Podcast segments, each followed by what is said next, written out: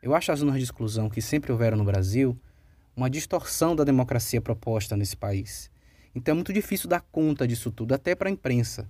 Então a gente acaba repetindo termos, repetindo expressões para poder fazer as pessoas entenderem o que é essa distorção. Né?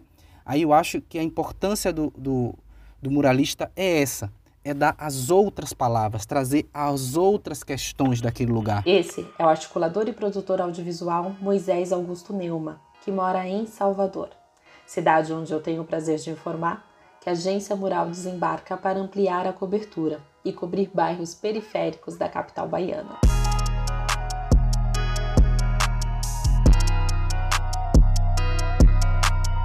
Oi, eu sou Cintia Gomes e estou em quarentena, o podcast criado pela Agência Mural de Jornalismo das Periferias.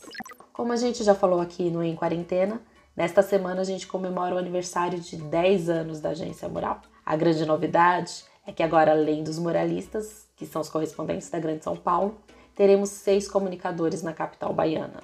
O projeto é um piloto para a gente entender como o nosso trabalho pode ser replicado para outras partes do país.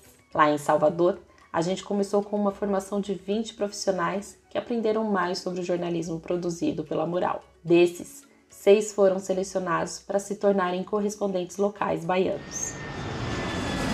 Uma das pessoas responsáveis por fazer a ponte virtual com essa galera foi o Moisés, que a gente escutou um pouco no início do episódio. Morador do bairro Engenho Velho de Brotas, que ele diz ser o melhor do mundo, o comunicador entrou em contato com a gente pelo Zap para conhecer melhor a mural depois que começou a se interessar por jornalismo local.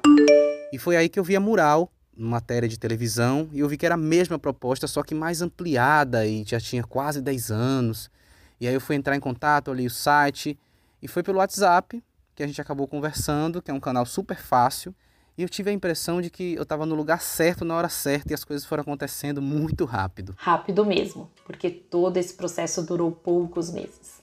Além do Moisés lá em Salvador, aqui em São Paulo, eu, o Eduardo Silva e a Gisele Alexandre também estivemos nesse processo, que rolou com o apoio do programa Facebook Comunidades. Salvador. Diz que cidade que você se encaixa. Cidade alta, cidade baixa. Diz que cidade que você. Mas você deve estar se perguntando: por que entre tantas cidades no Brasil vocês escolheram Salvador?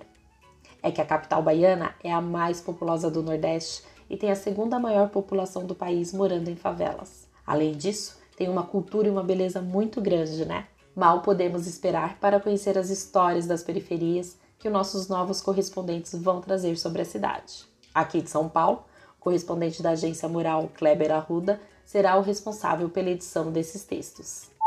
E agora um novo desafio, né, que é conhecer Salvador através da nossa nova rede de jornalistas que a gente está iniciando lá. E acho que é uma missão linda, porque são novas histórias que vão surgir aí pra gente. As matérias sobre Salvador começam a ser publicadas já nesta sexta-feira, dia 27 de novembro. Para conferir tudo e também mais detalhes sobre a expansão da mural, é só acessar o nosso site, agenciamural.org.br. Além disso, as reportagens também vão ser publicadas nos jornais A Tarde e Massa, um dos mais importantes de Salvador. Por aqui, a gente segue em quarentena, desejando que tudo isso passe logo. Este podcast contou com a produção de Ana Beatriz Felício, edição de Wagner de Alencar e edição de áudio de Juliana Santana. O apoio é da Embaixada e do Consulado dos Estados Unidos no Brasil. Por fim, higienize sempre as suas mãos. E se for sair, não esquece a máscara, tá? Até mais!